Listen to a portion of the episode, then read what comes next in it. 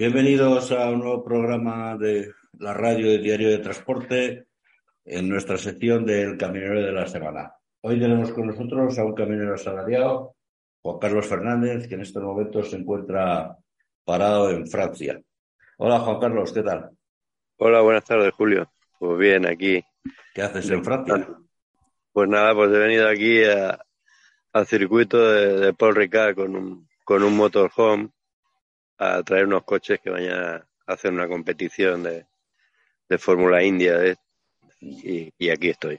¿Cuántos años llevas en, el transporte? pues llevo desde los 25 años y tengo 60, pues 35, ¿no?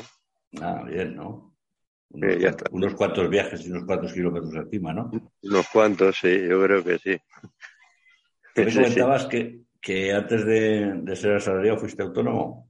Bueno, no. Primero fui asalariado, hubo una época que fui autónomo y luego cuando, para allá para el 2008 o así, que hubo aquel devaneo también que subió el gasoil por encima del euro y, y eso pues ya lo dejé porque vi que no, que no, que esto llevaba mala marcha y volví a, ser asalariado. O sea que. ¿Y cómo ves, cómo ves tú el transporte ahora? desde que empezaste hasta ahora, ¿cómo lo, ¿cómo lo ves? Hombre, yo el transporte lo veo en algunos aspectos igual. O sea, cuando las cosas han ido bien, nadie ha hecho nada. Cuando han ido mal, tampoco somos muy despegados, cada uno pues va a lo suyo. No le preocupa lo de los demás, ¿no? Mientras a mí me vaya bien, pues el compañero, pues ya está, ya se apañará.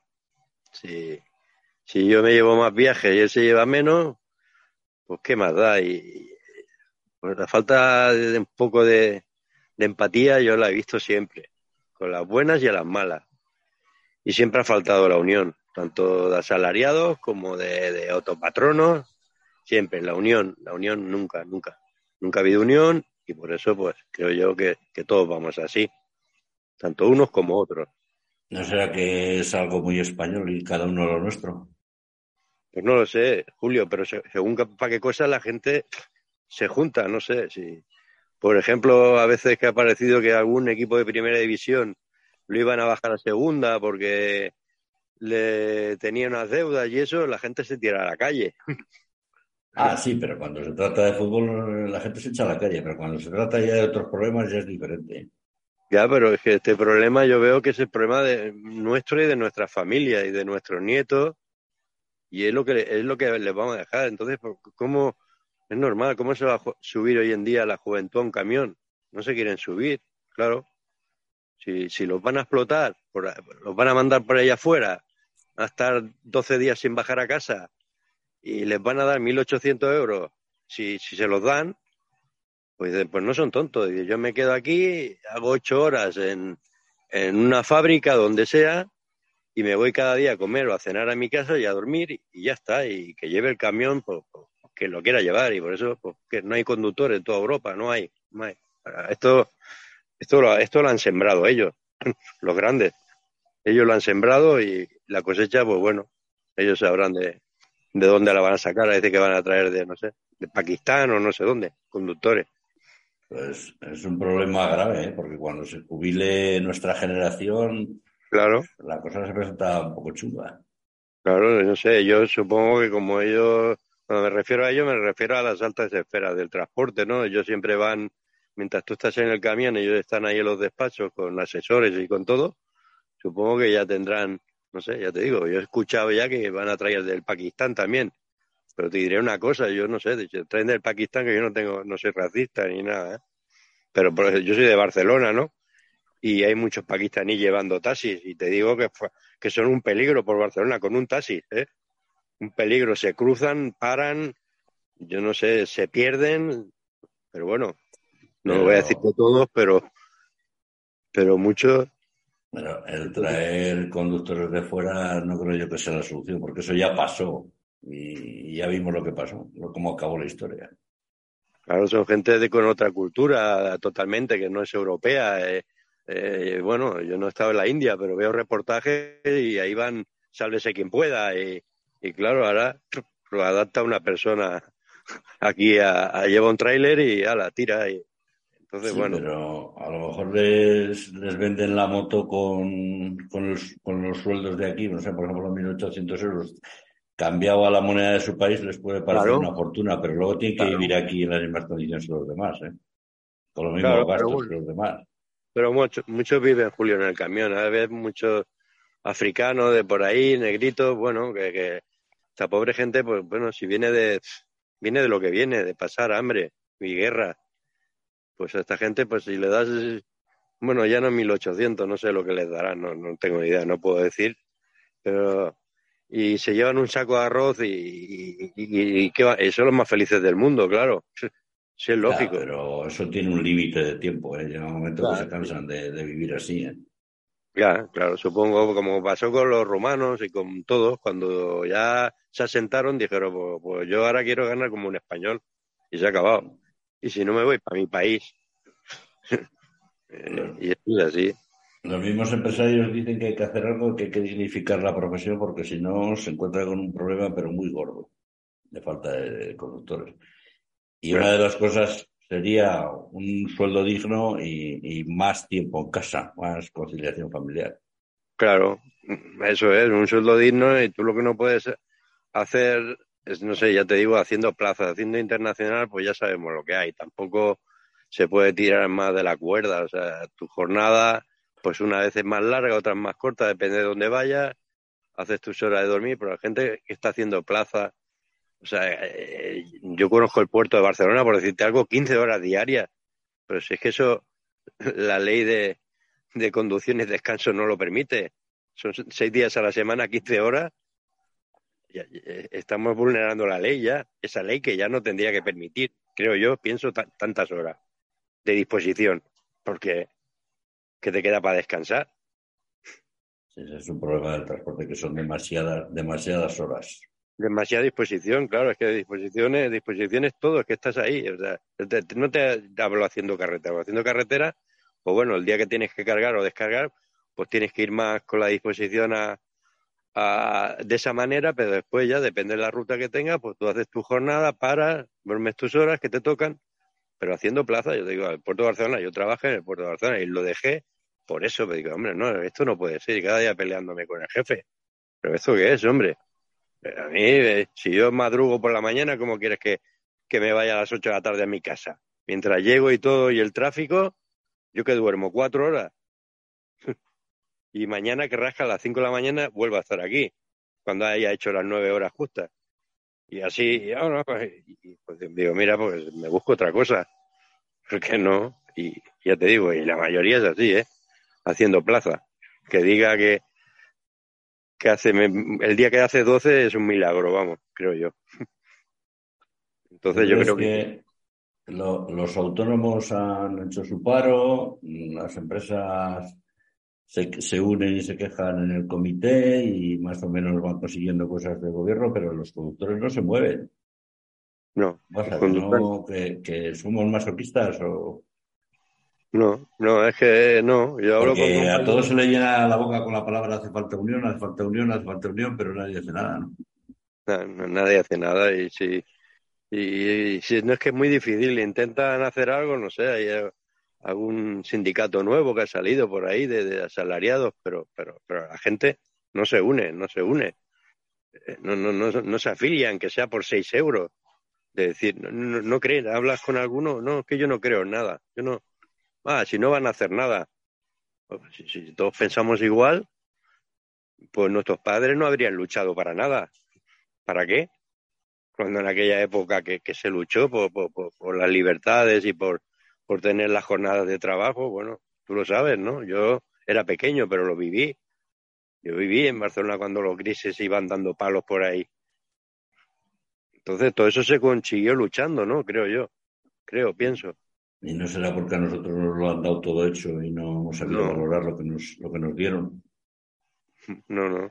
Por eso te digo que yo era bien pequeñito y mi padre ya me llevaba, porque mi padre pues también era un poco así sindicalista de, irle la marcha, ¿no?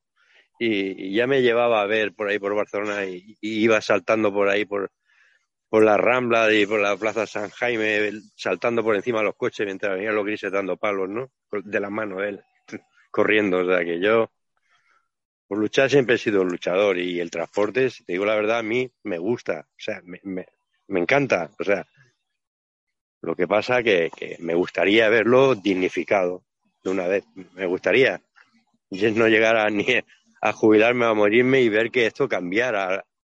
Que, que, que, que, que es que pasan cosas que, que, es increíble. Mira, te cuento, pues hará el viernes pasado, me parece que fue, a ver la C17, no sé si la conoces, que baja de Vic a Barcelona, que tiene varias curvas. A ver, un, un compañero volcó allí volcó que no se fue al río porque faltó el cantón duro. Yo llegaba cargado atrás, claro, como son curvas, llego y, veo una retención a la derecha, me paro, claro, yo no, no es que no llevara a distancia, es que había curvas, ¿no?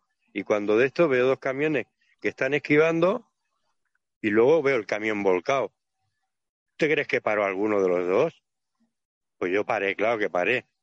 ¿Tú crees que eso es eso, ¿Y sabes quién había parado primero? Una, una mujer que tenía el coche delante con un bebé de tres meses en, las manos, que se me cayó el alma al suelo. ¿Eh? Pero, ¿a, dónde, a, dónde vamos, ¿A dónde vamos a parar? Yo creo que hemos perdido el norte ya. Ya no te voy a decir como antiguamente que, que tú por aquí, lo sabes, en el extranjero pinchabas y paraban cuatro empresas o cinco españolas, te hacía falta. Ah, ¿Te hace falta algo? Aunque, aunque fuera solo darte ánimo y si no te hacía falta una, una llave, una, una barra, lo que fuera, si habías pinchado, lo que fuera. Ahora, ya te digo, ¿eh? Y me paré que acababa de pasar, estaba chorreando el gasoil porque volcó, ya te digo, se quedó que, que, que casi al río no cayó, bueno, volvían a hacer. Eh, allí me subí, le desconecté la batería, estaba chorreando el gasoil que iba al río. Intenté taponarlo como pude, pero como estaba en el asfalto no podía, no podía. Y, y, luego, pues, él estaba bien, gracias a Dios, le dolía un poco la pierna, estaba en shock, no, no, no. Claro, normal, ¿no? No me ha pasado nunca, pero, pero gracias a Dios, pero, pero me lo imagino, ¿no? Y, la mujer allí con el crío y, y los compañeros, pero si están delante mío, han esquivado que el carril izquierdo quedó libre y se van. Y claro, yo el tercero, pues claro que me paré como si fuera un coche, me pararía igual o, lo que fuera, me pararía porque me lo dice mi corazón, no porque a lo que no me paro es a mirar cuando ya está la policía, la ambulancia y todo, a hacer fotos como hace la gente. Eso no lo voy a hacer. Pero allí me paré, ya te dije, me puse pingado de gasoil hasta que vino la, ambulancia, vino la, la, policía, los mozos, allí le ayudé hasta, ayúdame a poner los conos, estuve allí dirigiendo el tráfico para eso, para que no se pararan a mirar mientras venía la policía y, y, la ambulancia, para que no se atascara aquello, porque solo hay dos carriles y quedó el izquierdo libre. O sea que estuve, pero pues yo cuando vi a esa mujer que yo me fui, claro, ella, ella vería el accidente, ella, cuando yo me acerqué estaba con el teléfono en la mano, yo deducí que ella estaba llamando a, a 112 o, y le pregunté al compañero, estaba ella y el niño en ese momento no lo vi. Se ve que lo tenía en el coche, en su brazo no lo tenía. Si había alguien más en el coche, no lo sé, no lo sé. Yo sé que cuando ya la policía me dijo, vale, pues gracias, ya puedes marchar, te corto el tráfico y salgo y la veo con un crío en los brazos, pero un bebé, un bebé, una chica que no tendría más de 43 años. Si es que a esta chica habría que hacerle un monumento. La, héroe fue ella, no yo. ¿eh? Porque una mujer que, que, que un camión ahí volcado, que ella qué sabe, qué sabrá de camiones ella, supongo yo, vamos, con un peligro ahí al lado, con una criatura, y los compañeros no paran. ¿Qué me dices tú, Julio, de eso? No sé. ¿No crees que, que es muy triste que se haya perdido esa solidaridad que había en la carretera? Claro, que es triste. Yo lo veo triste. De Yo no sé si son las prisas y nos hemos vuelto indolentes y si cada uno vamos a lo nuestro y nos preocupa ya un pimiento lo que le pasa a los demás. Pero es lo que tú dices, hace años había cualquier problema, todo el mundo paraba, ahora, ahora pinchas una rueda y como no bajas con cuidado del camión, viene otro camión y te lleva por delante. Te lleva por delante y de la, y de la misma empresa y miran para el otro lado. Pero yo también llevaba, no prisa, yo, yo ese día estaba con una bañera, porque ya te he dicho, mi jefe tiene varios tipos de transporte y estaba con la bañera, bajaba de la cantera y, y, en viajes cortos de 30 kilómetros. Pues ese día perdí un viaje. ¿Y, qué pasa? Y mi jefe se lo dije y ya está, no pasa nada, Juan Carlos. Ese era otro día y si no se hace, pues no pasa nada. Has hecho lo que tenías que hacer. Pero ya has sentido común, vamos, no, yo no. Es muy triste que, que, hayamos llegado a esta situación. Yo lo veo triste, desde luego. Yo me, te digo, me tocó el corazón y todo. Cuando vi a la mujer con el niño, me, mira, es que se me asaltaban las lágrimas, te lo juro. O sea, porque es que, bueno, una mujer que, que el peligro, que, que no sabe el peligro que hay allí, pero la mujer, como, como, como, como humana, pues se paró. Se paró, llamó, hizo lo que pudo. Pero no, no, no, no, no están más cualificados para ayudar a, otro compañero, un camionero, que sabe lo que tiene que hacer. Sí, ayudarlo. desgraciadamente es lo que tenemos día a día. Sí, sí. Yo, esos valores. Y luego pasa otra cosa, que no estamos, no está nadie está exento de que le pase y necesita la ayuda de los demás. ¿eh? Claro, es que es eso. Yo es que no, es que me, me resigno a perder esos valores. No sé, como llegar a un sitio y saludar a alguien y, y hablar con la gente. Hay gente que se cierra la puerta, echa la cortina y ni, ni te dice hola. Bueno, yo no, no, yo no soy así, ¿no? Era que bueno, pues, si quieres hablar, pues hablamos y nos ah, tomamos una Coca-Cola. Pero no sé, eso tú lo, tú lo, dices desde el punto, bueno, en un, en un accidente, pero lo habrás visto como lo hemos visto otros, ¿no? Que a lo mejor estás en un muelle y está otro aculando en un muelle complicado y difícil y, nadie baja a indicar nadie, ni, nadie, nadie, mano. Al contrario, está esperando, yo creo que a ver si le da al lado o algo. A ver si le da, o grabando con el móvil, a ver si la lía. Sí, y luego la pasan por ahí la foto y sí, yo pues es ver que puedo ayudar a alguien, por pues la ayudo, sí que no, como me gustaría que me ayuden a mí, o sea, ni más ni menos. Pero bueno, son esos valores que, que se han perdido. Eh, estamos en un mundo muy, muy solidario y muy, muy, muy egoísta. Y muy egoísta. Cada uno va a lo suyo y se olvida, de, se olvida del resto. Del resto, es una pena, pero bueno. ¿Y el, internacional, el transporte internacional, cómo lo llevas? ¿Lo llevas bien?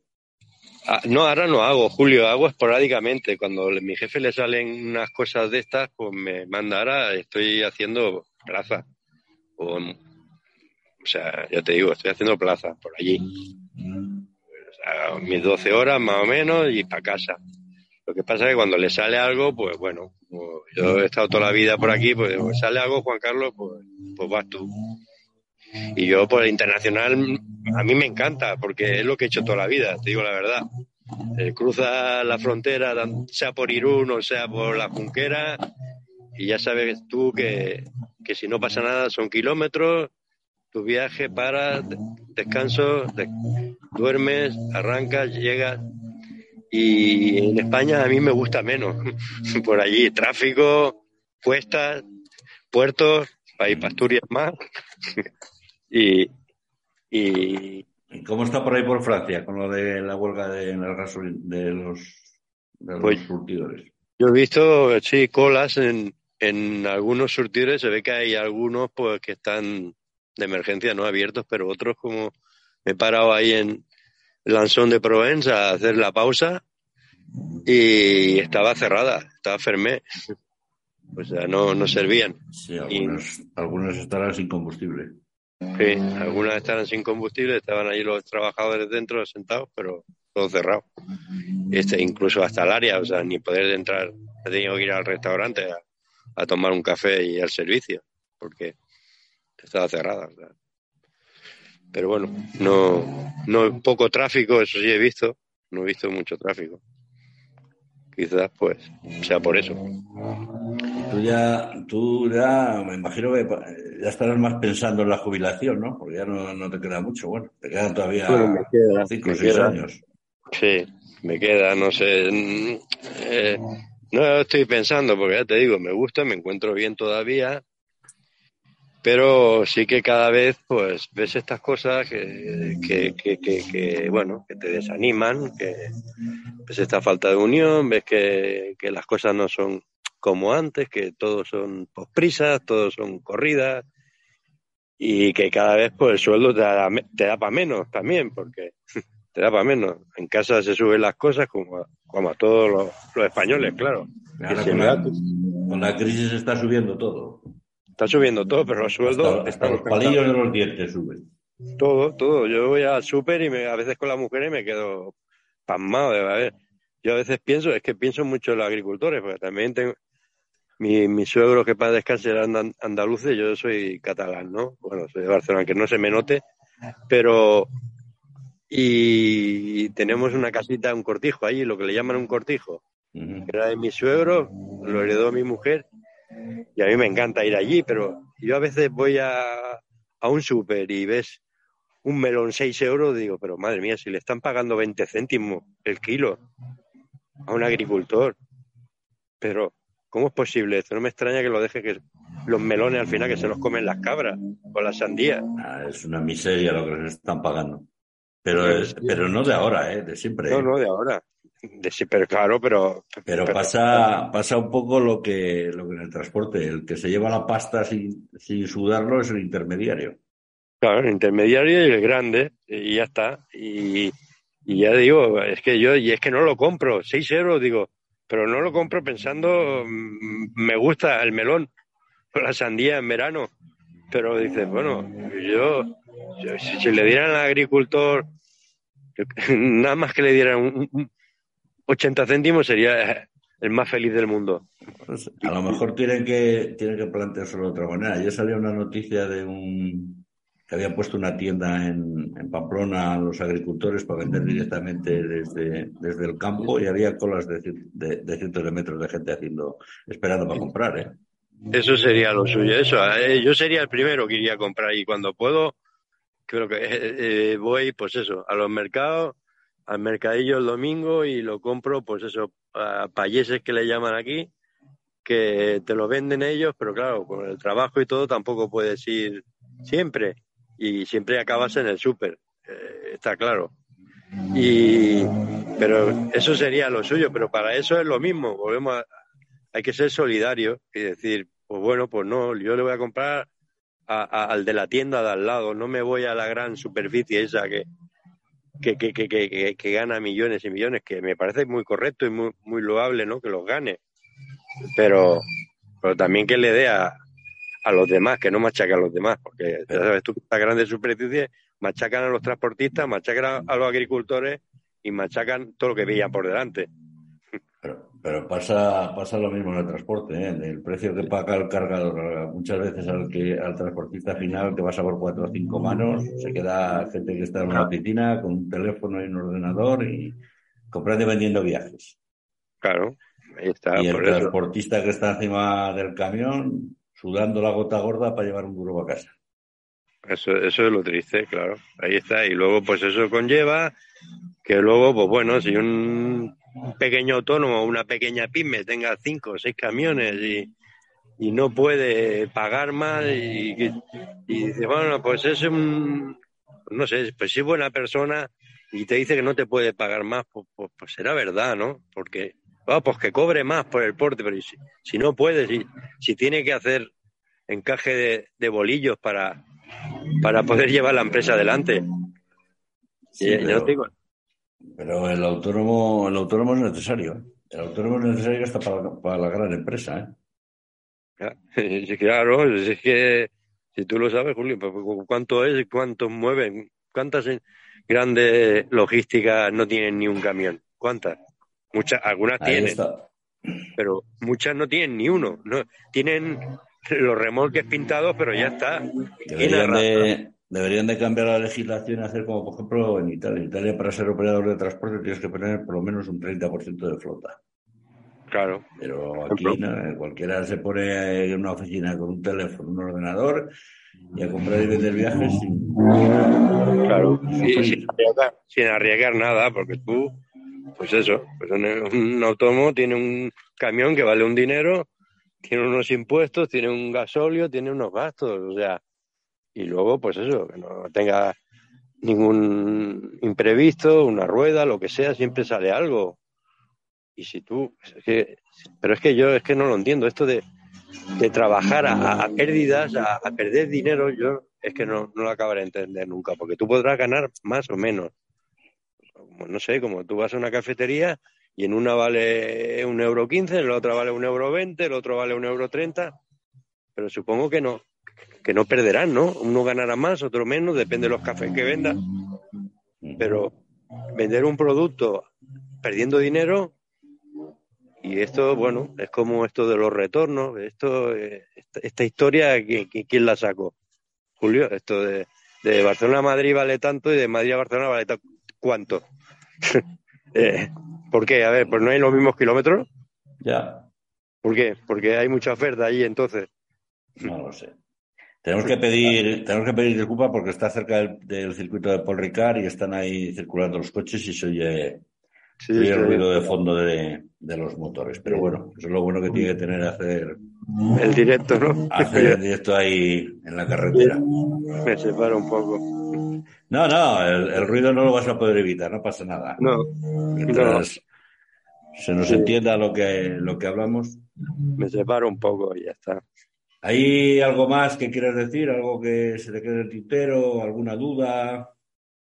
No, no, Julio, ya te digo, sigo tu programa y eso y, nada, yo ya te digo, he, estado en los dos bandos, he sido monaguillo y he sido fraile. Primero fui chofer, yo no vengo de familia, somos, mira, cuatro hermanos, cuatro varones y mi padre, el, pobre hombre, sacó, siempre había ido en moto, sacó el carnet de mayor y no sabía ni conducir, era más malo y yo, mm, dos hermanos jardineros y, otro camarero. Y yo, pues mira, no sé, me gustaba el volante de pequeñito, ya me, me asentaba la falda de cuando que había cuatro coches eh, eh, allí en, mi barrio, iba dándole al volante, o sea que no vengo de, familia, o sea que me ha gustado y a mí me sigue gustando y el camión no es mío, intento cuidarlo como si fuera mío, intento hacer mi trabajo lo mejor posible, a veces me equivocaré como todo el mundo, somos humanos. Y ya está, y si en un sitio... Eso, eso es básico para dedicarse al transporte, ¿eh? como no te guste la carretera y te guste el volante... ¿Cómo, te vas a poner...?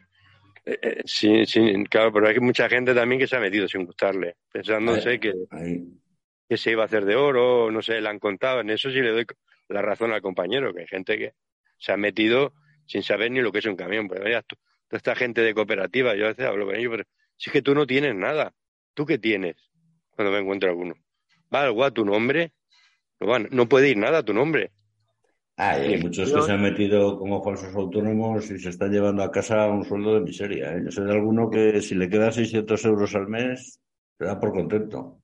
Y, encima, está ahí, encima está ahí arriesgando un camión que no va a su nombre, una tarjeta que le dan que no va a su nombre, pagando una cuota a una cooperativa, a una cooperativa que, que el que se estará viviendo bien el presidente de la cooperativa y dice yo soy transportista, hombre, yo soy transportista. no deja de ser una, una, estafa en toda regla. ¿eh? Una estafa, pero ¿y, ¿y por qué la permiten? Es que todo permiten, ellos lo saben, todo eso, ellos lo saben. Ya te digo, arriba ya, de las altas esferas, todo esto lo saben. lo saben, saben que existen los falsos autónomos y las falsas cooperativas y todo esto, pero bueno. Claro. Pero si cogemos el libro gordo, la LOT. Nadie hace nada. Si cogemos la LOT, ¿qué lo, qué, qué, ¿cuál es el primer requisito que piden para ser transportista? El número uno. Y, no tiene el título. Lo suyo es que estuvieran todos, estuvieran todos en las mismas condiciones. Y ahora han endurecido un poco más el acceso a la profesión y no están aprobando tantos como parece porque tampoco entiendo muy bien eso, pero bueno, no sé cuál es el motivo, que no quieren que haya tantos títulos, no, no, no lo entiendo, no lo acabo de entender muy bien. Bueno, también el, título tiene algo de, irracional y de lógico, que se exige, se exige una preparación casi como, como para ser ingeniero, y tampoco es tanto. Yo creo que tampoco es tanto, sabiendo un poco de cuentas y sabiendo... Que hubo un tiempo que daban tarjetas a todo el mundo y ahora quieren poner campo me quieren poner puertas al campo y bueno. Claro. Pero si esto se, se van a encontrar con un problema porque pasados a la vuelta de cuatro o cinco años entre la gente que se jubila de los conductores y los autónomos que van dejando la profesión. Claro, claro. Sí, como no hagan algo, la cosa se presenta complicada. Tú, Julio, que ya tienes también tus tiros dados, que ya lo sabes, igual que yo. A ver, si todo lo mueven ellos. Cuando las grandes empresas en los años 90, 80 y pico empezaron a soltar todas las tarjetas de transporte ¿eh? y empezaron a, a, coger autónomos que dijeron, vieron que, eso les salía más rentable ellos darle las cargas, ellos mismos formaron las cooperativas estas, formaron todo y se sacaron, mm, no vamos a decir nombres, pero un montón de empresas, se sacaron todos los choferes de encima empresas que funcionaban. Que... si tú lo, habrás vivido igual que yo, allá en los años 80 no había tanto autónomo ahora, pero luego empezaron las empresas a darle el mismo camión al, al chofer, le ponían de autónomo y ah, venga. Y, y andar. Y hacer caja. Y hacer caja. Y ellos vendieron las tarjetas y se dedicaron a qué? A vender transporte. Claro. Ya está, pero claro, ellos van 30 años por delante nuestro, eso está claro siempre. Eso, ellos están ahí en los despachos dando la... Pero como te digo en el transporte, como puede ser en cualquier otro tipo de cosa. O sea, ellos están ahí, como, los políticos, están ahí pensando a ver cómo el pueblo va a pagar el sueldo de ellos. La fiesta. Claro, la fiesta y ya está. Pero bueno, habrá una, habrá unos años de andará el tema un poco confuso y al final, como siempre, se estabilizará todo, pero bueno, de momento la situación está como está. Ya, y ya, y espérate, Julio, que no suba el gaso y más, si no, a ver, a ver, ¿qué va a pasar? No sé, de todos modos. Como no sabemos qué va a pasar, porque igual mañana ya al ruso le da por apretar el botón y nos vamos todos a tomar por saco. Pues sí, eso sí. los tiempos estos de, incertidumbre y de crisis, ya sabes que siempre se benefician los mismos y pagan, la, y pagan la cuenta los mismos de siempre. Eso está claro. Eso, Beneficia a los ricos y pagamos la fiesta a los pobres. Claro, pero llega el momento que los pobres ya, si nos eh, tenemos que ayudar a nuestros hijos también, en ocasiones, a nuestros nietos, ya no somos nosotros solos, el, que puede, claro. Y bueno, pues bueno, van apretando tanto, pero bueno, aquí tampoco nadie se mueve, nadie dice nada. No, bueno, será porque van a gusto. Sí, será porque sí, sí, será porque todo va bien. Pues, pero bueno. O están esperando que otro lo arregle, no sé. Ah, eso también, esto siempre ha pasado. En, el transporte sobre todo, porque si algunos se mueven, pues luego, pues eso, luego se beneficia a todo el mundo. Y ya está. ahora de, momento, que den la cara a otros, que se la apartan a otros y claro, si eso...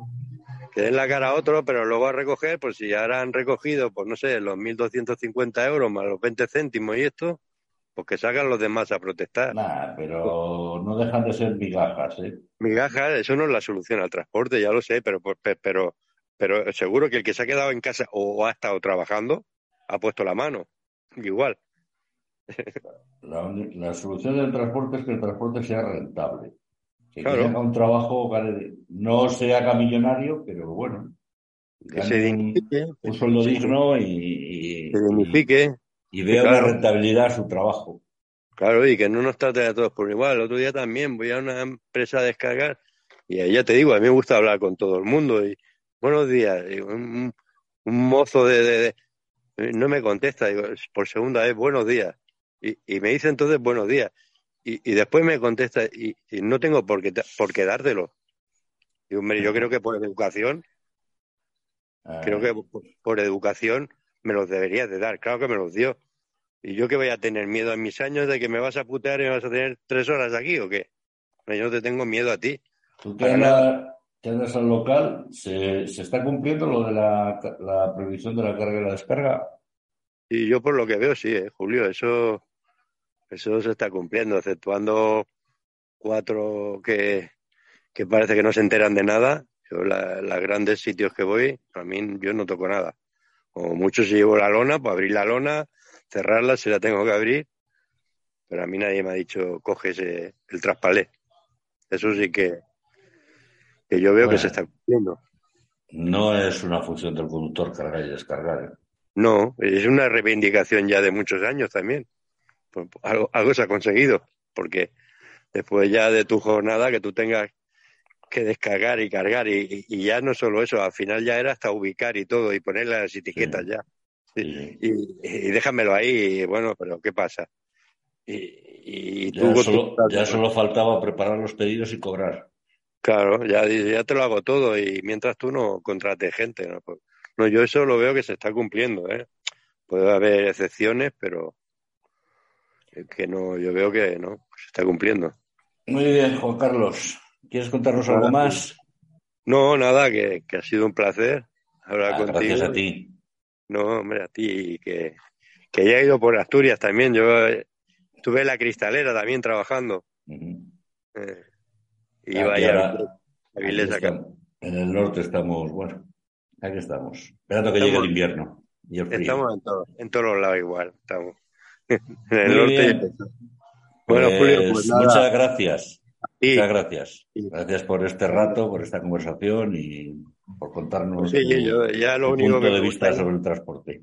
Que se dignificara esto y se arreglara un poco. No te voy a decir que se va a arreglar todo porque la vida es difícil, pero porque ya te digo, a mí mi profesión me gusta. Por la, te digo sinceramente, me, encanta. Un día tienes malo, tú lo sabes, pero al día siguiente es mejor y ya está. Y, pero bueno, cada, día hay que cogerlo con ilusión. Claro, es, ahí tenemos que trabajar, tengo que trabajar. ¿Yo qué voy a hacer? Ya nos ha tocado otra que trabajar, pues, pues nada, pues, trabajar yo con alegría. Claro, yo elegí esto, me gusta ahora estoy aquí, pues bueno, mañana estaré en otro sitio y pasado estar en mi casa y ya está. Y, pero ya te digo, el transporte pues lo sigo, lo vivo porque me gusta, aparte también eh, por eso pues no sé, escucho tu programa, intento leer cosas, yo no sé mucho de las redes sociales ni de tele, pero sí el transporte pues me gusta y, y creo que algo entiendo, ¿no? Porque porque leo y veo y, y, y, sé lo que es la LOL, la ROT y, y intento ponerme al día un poco. Para que... Muy bien. Bueno, Julio, pues nada. Bueno, Juan Carlos, pues lo dicho, muchas gracias. Te deseamos buen viaje, buena ruta y. Igualmente. todo vaya, todo vaya bien. Igualmente, aquí estoy cuando quieras. Gracias. Hasta aquí el programa de hoy.